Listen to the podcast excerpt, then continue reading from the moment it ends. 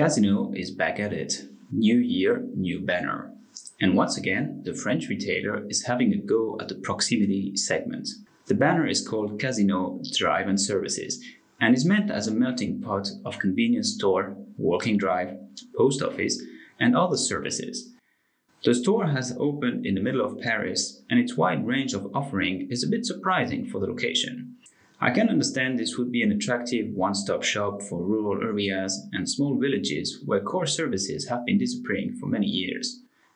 In the middle of Paris, I am not so sure, especially as many of these services can be found online and have little added value to offer in a store. Then again, I imagine the range of services to be easily replaceable should they prove to be unsuccessful. To some extent, this model reminds me of the post offices in Germany that you now often find within convenience stores open late at night and with storage capacity for receiving packages.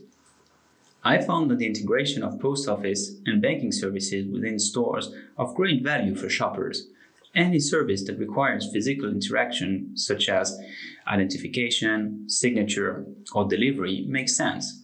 The rest would probably fall in a nice to have category. Thanks for listening.